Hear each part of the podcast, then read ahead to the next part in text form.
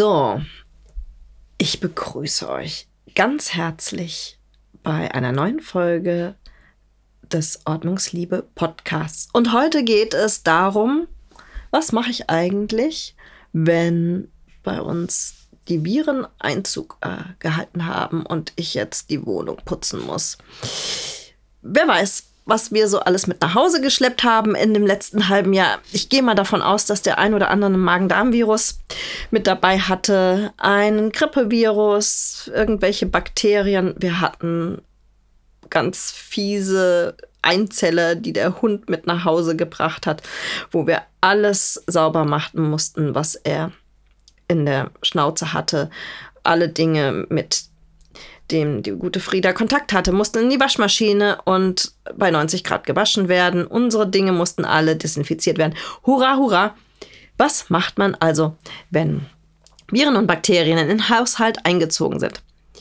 So, ich sag jetzt mal eine Sache, um die ein bisschen Druck rauszunehmen. Ich werde ja ganz oft gefragt, natürliche Putzmittel, ist das super, um auch Viren und Bakterien zu töten? Ich kann sagen, ja, das funktioniert prima. Es gibt ätherische Öle, die sind Bakteriozid oder Viruzid. Ähm, da gibt es auch eine Liste bei mir auf dem Blog. Das muss natürlich jedes Mal individuell angemischt werden, weil das hält sich einfach nicht, solche Putzmittel. Und wenn es hart auf hart kommt und ich über der Kloschüssel hänge und mich übergebe, möchte ich nicht anfangen, sowas anzumischen. Und ich möchte auch nicht meinem Mann zumuten, zu sagen, okay, jetzt nimmst du mal bitte das Teebaumöl, fünf Tropfen und äh, verdünnst das bitte und tralala, hopsasa. Nein, in dem Moment ist es tatsächlich sinnvoll, ein ähm, Putzmittel im Haus zu haben oder ein Desinfektionsmittel, das Viruzid und Bakteriozid ist. Und das solltet ihr am besten in der, Bak in der bakteriell in der Apotheke kaufen. Ähm, da sind die Sachen getestet und ähm, töten tatsächlich Viren und Bakterien. Viele Sachen aus Drogeriemärkten muss man genau drauf gucken. Da steht dann zwar immer so, tötet 99 Prozent aller Bakterien. Das ist zwar schön, aber was ist mit den Viren? Also kauft da was Gutes in der Apotheke und damit könnt ihr putzen. Das ist tatsächlich so, dass es als erstes hilft, gut zu lüften. Reiß die Fenster auf. Ich meine, das ist so Omas Hausrezept, wenn irgendjemand erkältet ist oder den ganzen Tag im Krankenzimmer mit der Magen-Darm-Grippe verbracht hat. Einfach mal das Fenster aufmachen. Super simpel, frische Luft rein, sehr effektiv. Ähm, die Krankheitserreger werden dadurch schon mal minimiert die so in der Luft sich bewegen. Also gerade wenn man den ganzen Tag geschniefnast hat und gehustet hat, dann ja, sind die ganzen Viren und ähm, Bakterien natürlich in der Luft und die können durch Lüften schon mal minimiert werden. So, und dann sollte man durchs Haus gehen und das sauber machen, womit der Kranke ganz oft in Kontakt kommt. Und das ist ganz einfach. Ihr müsst euch das vorstellen.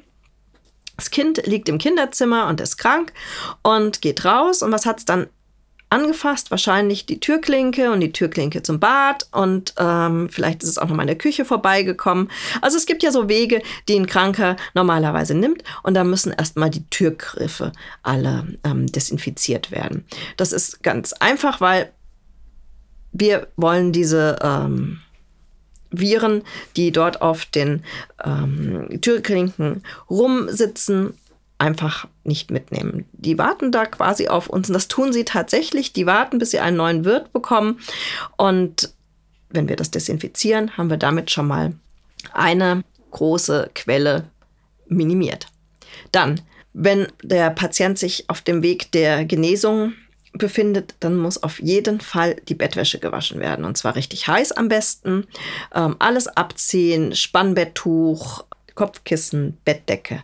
Und wenn es geht, kann man auch mal die Matratze ein bisschen lüften. Also gerade bei so Grippeerkrankungen oder wo Menschen sehr stark schwitzen, ist es wirklich sinnvoll, die Matratze mal zu lüften, weil da ganz, ganz viel Körperflüssigkeit dann einfach aufgenommen wird. Und das wollt ihr auch nicht haben.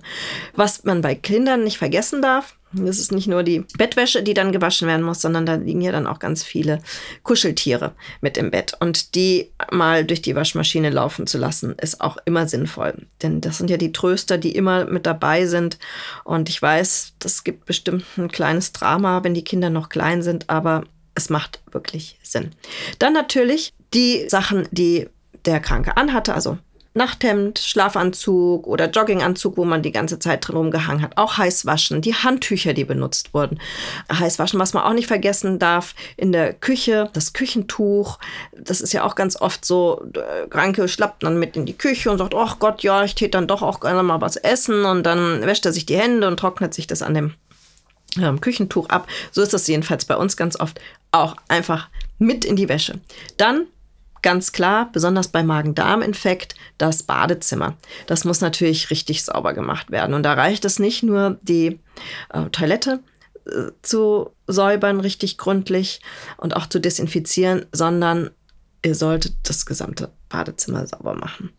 Weil überlegt euch, ihr übergebt euch, dann ist das zwar wahrscheinlich schon zielgerichtet, bei kleinen Kindern kann das auch mal daneben gehen, aber so kleine Tröpfchen, die fliegen dann halt doch wild durch die Gegend. Und die seht ihr auch kaum, aber sie können teilweise, also es gibt Viren, so der Rotavirus ist oder der Norovirus, die sind super resistent, die können auf Oberflächen richtig lange überleben. Deswegen einfach mal durchwischen, desinfizieren, sauber machen und dann seid ihr auch auf der sicheren Seite, dass der Rest der Familie gesund bleibt. Und das ist ja unser Ziel.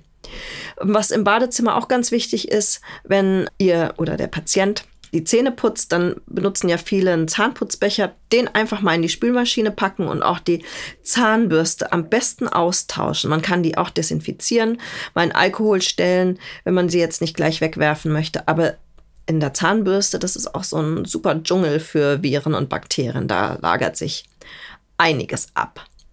So, dann ganz klar, alles, was aus der Küche in Kontakt mit dem Kranken kam. Also Besteck, Teller und so ist selbstredend, muss sauber gemacht werden. Und dann natürlich die Sachen, mit dem derjenige oder diejenige sich den ganzen Tag beschäftigt haben. Das Handy sollte mal desinfiziert werden. Die Fernbedienung, ähm, das Tablet, ja, alles, was irgendwie so zum zur Unterhaltung genutzt wurde, ähm, Computertastatur, alles einfach mal mit einem Desinfektionstuch oder einem Desinfektionsspray drüber wischen.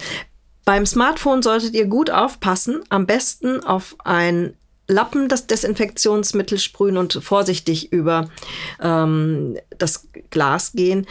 Am besten ist es natürlich, wenn ihr ein Schutzglas drüber habt, weil dieses mineralische Glas muss man ganz vorsichtig mit alkoholischen Lösungen sein. Also da solltet ihr ein bisschen vorsichtig sein. Bei kleinen Kindern, das ist natürlich total doof, ich weiß. Aber wenn da so ein Norovirus da war und es wurde mit Legosteinen gespielt und die sind vielleicht auch im Mund gelandet, packt sie in so ein ähm, Wäschenetz und dann in die Spülmaschine. Funktioniert super gut. Einfach mal durchwaschen, dann sind die Sachen auch wieder sauber. Und die Geschwister können sich nicht anstecken. Ist natürlich ganz ähm, wichtig. Dann kleine Kinder übergeben sich ja meistens dann als erstes, wenn sowas ähm, im Anmarsch ist oder wenn sie krank werden im Auto. Da muss dann der Kindersitz sauber gemacht werden und auch mal die Autogriffe abgewischt werden. Und ich weiß, das ist alles super ätzend. Das Auto, das las, lässt man ja dann gerne mal hinten runterfallen. Da ist man froh, wenn der Kindersitz nicht mehr vollgekotzt ist. Aber geht auch da einfach mal mit ein bisschen Desinfektionsmittel drüber und ihr seid alle auf der sicheren Seite. Und zu guter Letzt all die Sachen, mit denen ihr geputzt habt, in die Waschmaschine werfen und mal durchkochen. Die Schwämme, die Putzlappen und so. Denn ihr wollt das ja nicht über die gesamten Flächen über Wochen dann immer wieder verteilen. Das ist so das, was ihr ganz zum Schluss machen solltet. Jetzt kommt natürlich immer die Frage, ist das nicht ein bisschen übertrieben? Ich sage, jein. Man muss das natürlich bei, nicht beim Schnupfen machen. Aber sobald man vielleicht auch Familienmitglieder im Haushalt hat oder nah dran, die schneller krank werden oder wo man dann genau weiß, also wenn der jetzt ausfällt, dann ist halt leider der Verdienst des Monats dahin oder was auch immer, es gibt dann doch immer wieder mal ähm, Gründe, warum man das machen sollte. Und es gibt natürlich auch Viren. Ich habe den Rotavirus und den Norovirus bereits äh, erwähnt, wo das einfach sinnvoll ist, weil diese Viren sehr, sehr lange auf Flächen überleben können und sehr unangenehm sind. Und wir wollen doch, dass unsere Familie oder unser Partner gesund bleibt und deswegen lieber einmal mehr mit dem Lappen drüber gehen. So, das war's heute von mir für euch. Und ich wünsche euch, dass ihr gesund bleibt und dass ihr diese Tipps so schnell nicht befolgen müsst. Ich freue mich, wenn ihr auf meiner Seite ordnungsliebe.net vorbeischaut und wünsche euch noch einen total schönen Tag. Macht's gut!